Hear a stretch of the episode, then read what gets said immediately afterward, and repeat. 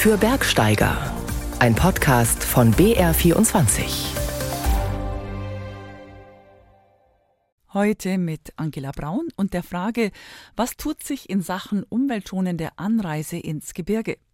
Der DAV hat das Angebot der Bergbusse zwar gerade zurückgefahren, aber der Bergbus war der Anstoß für eine neue öffentliche Buslinie durch das Ammertal bis nach Reute, sagt Michael Fitztum.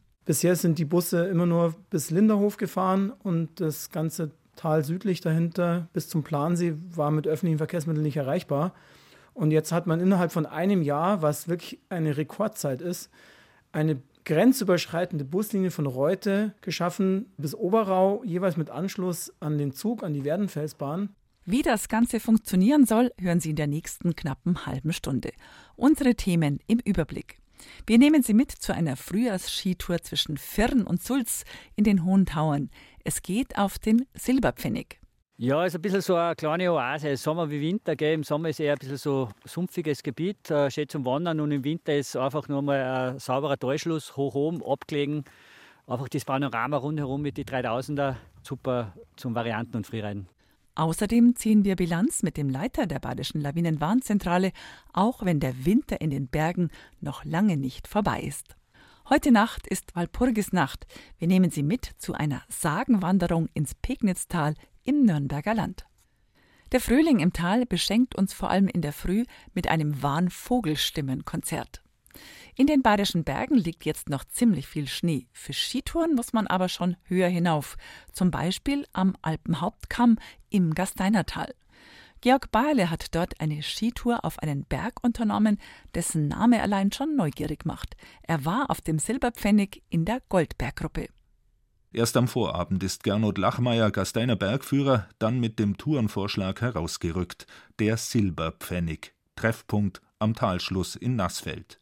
Ja, ist ein bisschen so eine kleine Oase. Sommer wie Winter. Gell? Im Sommer ist eher ein bisschen so sumpfiges Gebiet, äh, schön zum Wandern. Und im Winter ist einfach nur mal ein sauberer Talschluss, hoch oben, abgelegen. Einfach das Panorama rundherum mit den 3000er. Super zum Varianten und Freereiten. Das von der Kärntner Seite mit der Seilbahn erschlossene Schareck zeigt von hier seine wilde Gasteiner Nordseite. Ein Stelldichein der Freerider, aber nicht bei solchen Schneebedingungen. Sandra Lahnsteiner, Profi-Freeriderin aus dem Tal, ist auch mit dabei. Sie veranstaltet hier Freeride-Camps für Frauen. Ich war ganz am Anfang von meiner Freeride-Karriere sehr oft die Einzige. Ich habe mir dann einfach gedacht, okay, es war irgendwie schön, wenn mehr Frauen die Möglichkeit auch kriegen würden. Und bei den Camps ist es auch das, dass ich mir einfach das Gefühl habe, okay, damit mehr Frauen das lästige Freeriden, äh, Tourengehen zeigen zu können. Das vom Snowboarden inspirierte Surfen mit immer breiteren Latten hat genau hier am Bergfuß des Silberpfennig einen seiner Ursprünge. Im 16. Jahrhundert surften die Bergknappen genannten Minenarbeiter auf snowboardartig gebogenen Holztafeln durch den Schnee. An historischen Unterkunftshäusern steigen wir jetzt vorbei. Mich fasziniert die Geschichte. Also rein, wenn man nachliest, wie die ersten über die Berg gekommen sind. Das geht ja schon bis in die Römerzeit zurück. Dann natürlich der Bergwerksbau mit dem Gold- und Silberabbau, wo ja schon ganz viel Geschichte im Gasteiner da ist. Für mich ist das einfach Faszination pur, was und wer sich da alle schon in den Bergen bewegt hat.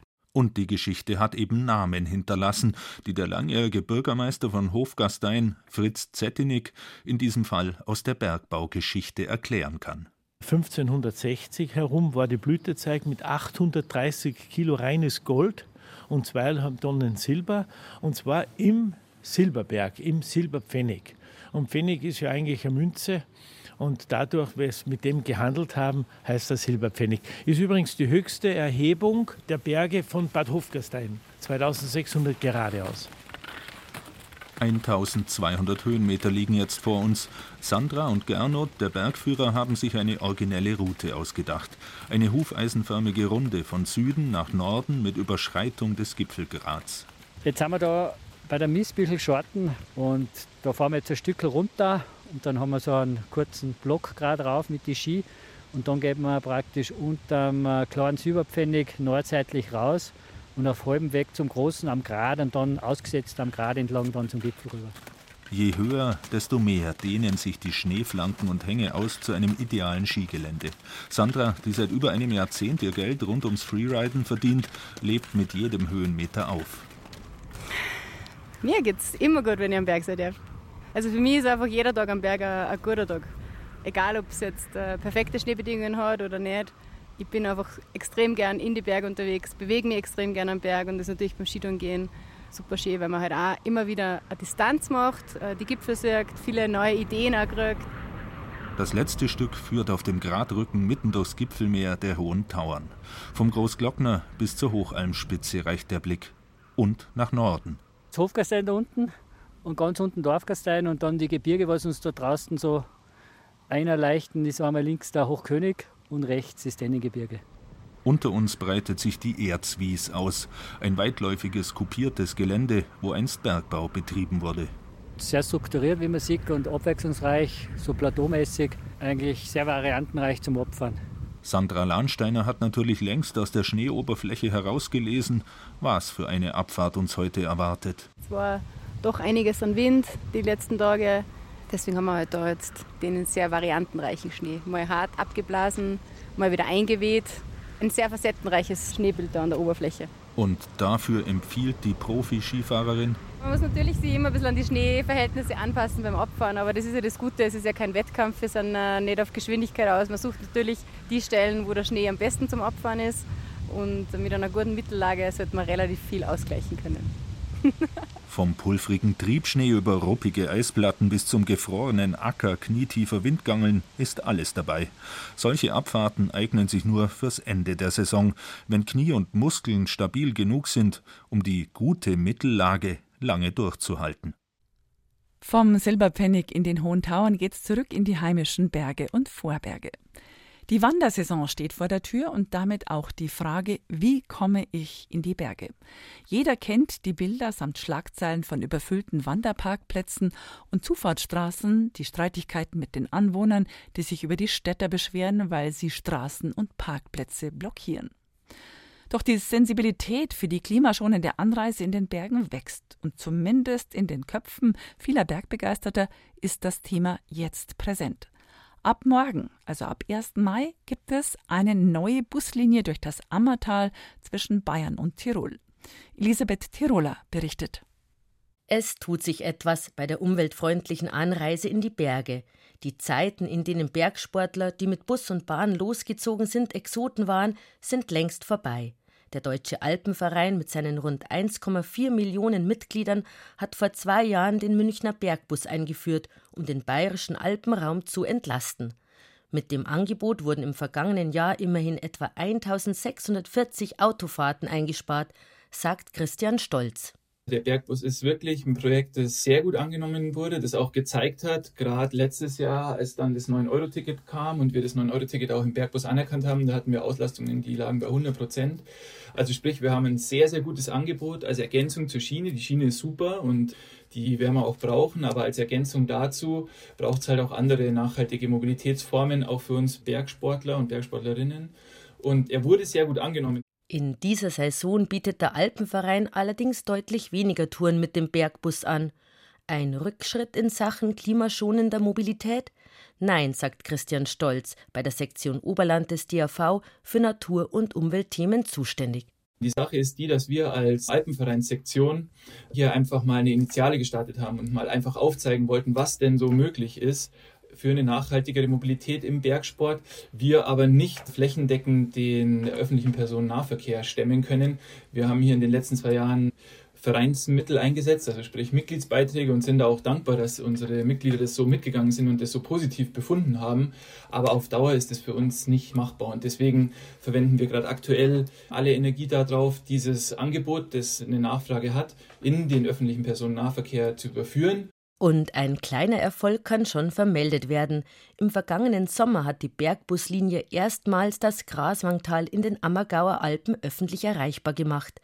Dieses Pilotprojekt hat die Pläne beschleunigt, eine Busverbindung vom Bahnhof Oberau über Ettal, Linderhof und am Plansee vorbei bis nach Reute anzubieten.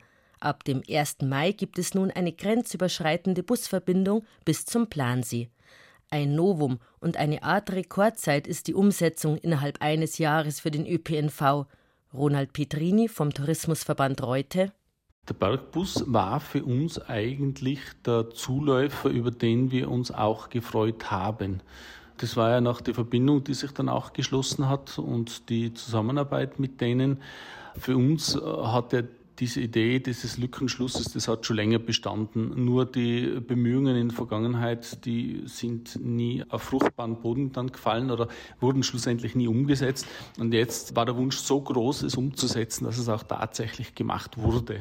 Die Buslinie verkehrt Samstag sowie an Sonnenfeiertagen und ist perfekt auf den Zugfahrplan abgestimmt. In der Testphase bis September ist es jetzt vor allem wichtig, dass der neue Bus genutzt wird. Bergsportler Michael Fitztum, den seit mehr als 15 Jahren das Thema öffentliche Anreise in die Berge beschäftigt, ist von der neuen Ringlinie angetan. Bisher sind die Busse immer nur bis Linderhof gefahren und das ganze Tal südlich dahinter bis zum Plansee war mit öffentlichen Verkehrsmitteln nicht erreichbar. Und jetzt hat man innerhalb von einem Jahr, was wirklich eine Rekordzeit ist, eine grenzüberschreitende Buslinie von Reute geschaffen, von Reute bis Oberau, jeweils mit Anschluss an den Zug, an die Werdenfelsbahn. Und dadurch werden wahnsinnig viele Tourenziele in den Ammergauer Alpen erreichbar und auch tolle Möglichkeiten für Durchquerungen und Überschreitungen. Also mit ein paar Kilometern Buslinie ergeben sich wahnsinnig viele Tourenmöglichkeiten. Dann sieht man einfach erstmal, welche positiven Auswirkungen es hat, wenn man solche Lücken schließt. Ein Vorbild für ihn und für viele andere, die gerne mit Bus und Bahn in die Berge reisen, ist die Schweiz. Wegen des gut ausgebauten ÖV-Netzes ist fast jeder Wanderstartpunkt mit öffentlichen Verkehrsmitteln erreichbar. Das freut die Bergsteiger, aber ursprünglich hatte das gute Verkehrsangebot einen ganz anderen Grund. Michelle Stimimann ist beim Schweizer Alpenclub für den Bereich Klimaschutz zuständig. Wanderbegeisterte ins Berggebiet zu fahren, ist ja nicht primär die Aufgabe des ÖV in der Schweiz, sondern vielmehr das Berggebiet für die Bewohnenden zu erschließen. Wir profitieren natürlich stark von dem sehr gut ausgebauten ÖV hier und versuchen auch so gut wie möglich unsere Touren halt auf den ÖV-Fahrplan auszurichten. Ja, der flächendeckende ÖV ist oder war schon immer ein Grundsatz vom föderalen Service Public, ja. Dieser Grundsatz, so hoffen viele, soll sich auch hier bei uns etablieren. Das Graswangtal hat es vorgemacht. Innerhalb eines Jahres wurde dort eine neue Linie geschaffen. Nun ist zu hoffen, dass Einheimische wie Gäste das Angebot nutzen. Denn von der Nutzung und auch von den Ergebnissen der Befragung zum Mobilitätsverhalten auf dieser Route hängt es ab, ob es die Linie weiterhin geben wird. Ronald Petrini. Unser Appell wäre, bitte das Auto zu Hause lassen, Bushaltestelle aufsuchen, Fahrplan lesen und Familie einpacken und hinauf zum Plansee durchs Ammergebirge fahren. Das ist das, was wir uns wünschen von Einheimischen, von Tagesgästen, genauso von Nächtigungsgästen. Wir freuen uns, wenn der Bus bei jeder Runde voll ist. Und wenn Sie Lust haben, dann teilen Sie mit uns Ihre Erfahrungen mit dem Deutschlandticket und mit dem ÖPNV. Wir machen mit bei der ARD-Aktion Hashtag Besser Bahnfahren. Was muss sich ändern? Ihre Erlebnisberichte werden ausgewertet und wir werden wieder berichten über dieses Thema. Auch wenn es im April nochmal so viel Schnee gegeben hat wie fast den restlichen Winter nicht, die Saison neigt sich dem Ende zu. Wir ziehen Bilanz mit dem Leiter des Lawinenwarndienstes Bayern, mit Thomas Feistel.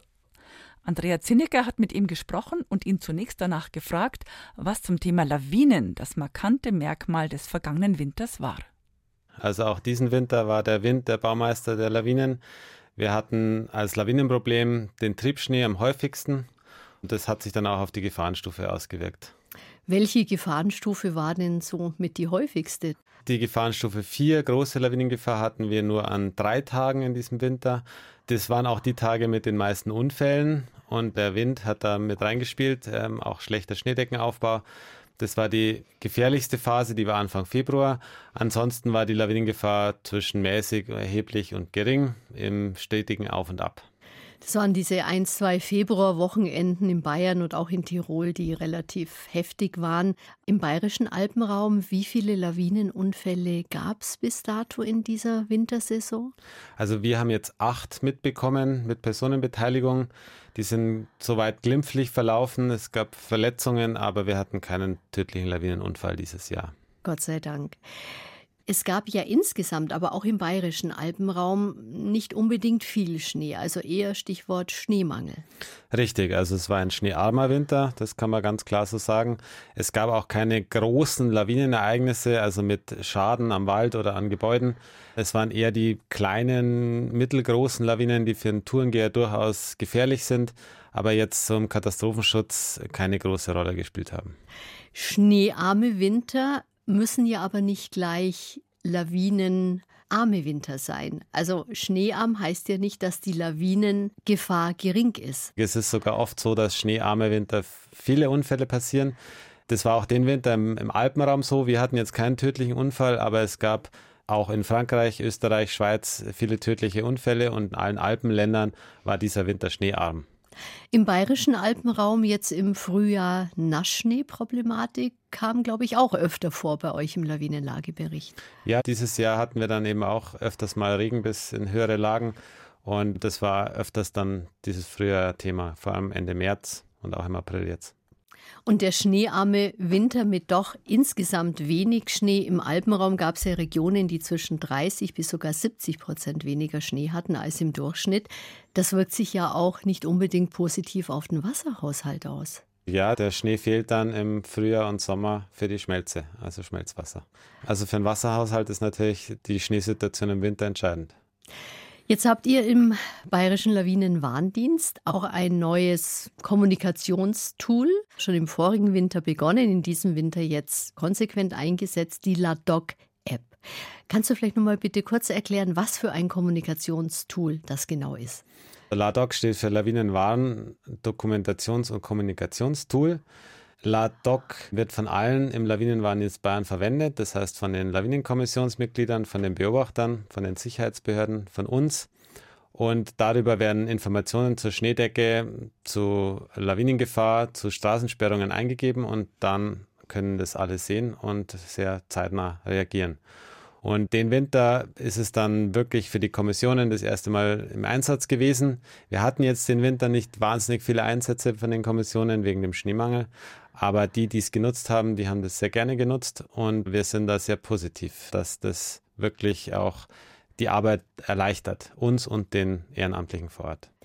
Künstliche Intelligenz, die spielt ja auch in der Lawinenforschung eine immer größere Rolle. Wir hatten kürzlich aus dem Schweizer Lawinenforschungsinstitut berichtet, die mit KI experimentieren, versuchen KI einzusetzen. Wie sieht es im bayerischen Alpenraum mit dem Einsatz von künstlicher Intelligenz aus? Ja, also die kritische Größe ist immer die Anzahl der Informationen, die man hat. Also auch eine KI oder ein gutes Modell braucht einfach Inputdaten. Und dafür braucht es auch, denke ich, in Zukunft noch Menschen, die draußen sind und Schneeprofile graben oder Schneedeckentests machen. Und ich glaube, wir haben es jetzt schon geschafft, dass wir sehr viele Menschen mit einbeziehen, Experten, die für uns die Informationen draußen sammeln. Das können gerne noch mehr sein. Und dann wird auch, denke ich, KI oder ja, die systematische Auswertung dieser Daten an Gewicht gewinnen oder an Bedeutung gewinnen in der Zukunft sagt Thomas Feistel vom Lawinenwarndienst Bayern. Andrea Zinnecker hat mit ihm gesprochen. Heute Nacht ist Walpurgisnacht. Dann versammeln sich dem Volksglauben nach alle Hexen zu einem wilden Ritt. Der Name stammt von der heiligen Walpurga. Der Überlieferung nach wurde sie an einem 1. Mai heilig gesprochen. Doch mit dem Treiben in der Walpurgisnacht hat die Heidenheimer Äbtissin wenig zu tun. In ganz Bayern und natürlich auch in Franken gibt es Sagen über Hexen. Wandern im sagenhaften Nürnberger Land heißt das neue Buch von Alexander Pavel. Mehrere Wanderungen führen ins Pegnitztal, wo man die schaurige Geschichte vom Wechselbalg erzählt, der im Aberglauben weit verbreitet gewesen ist. Was die Gegend vor allen Dingen auch prägt, sind die Geschichten über Hexen. Und da gibt es zum Beispiel auch eine ganz bösartige Geschichte über eine Hexe, die Familien einen Wechselbalg unterschiebt. Quasi also mit Zaubersprüchen eine Kreatur erschafft, die einem gerade geborenen Kind zum Verwechseln ähnlich sieht und neben das echte Kind gelegt wird. Der Vater kommt nach Hause, nachdem er die Geburt seines Kindes gefeiert hat im Wirtshaus und stellt fest, zwei Kinder in einer Wiege. Er muss sich entscheiden, welches nimmt er. Spannend und gruselig zugleich. Im Nürnberger Land gibt es viele solcher Sagen, die sich auf einer Wanderung erkunden lassen. Denn die einmalige, sagenhaft schöne Landschaft tut das ihrige dazu, sagt Buchautor Alexander Pavel. Da wird einfach die Fantasie angeregt. Wenn man da tatsächlich sich Zeit nimmt und einfach mal schaut, was gibt es denn hier für Bäume, was gibt es für Felsen, dann erwachsen daraus schon jede Menge eigene Geschichten und fantastische Sagen und Märchen. Ähnlich wird es den Menschen in längst vergangenen Jahrhunderten ergangen sein. Rätselhafte Naturphänomene wurden durch sagenhafte Geschichten erklärt. Ein Fels, der aussieht wie ein versteinerter Riese oder eine Felsgruppe mit dem Namen Sieben Brüder. Vor uns ist einer dieser Felsentürme zum Beispiel.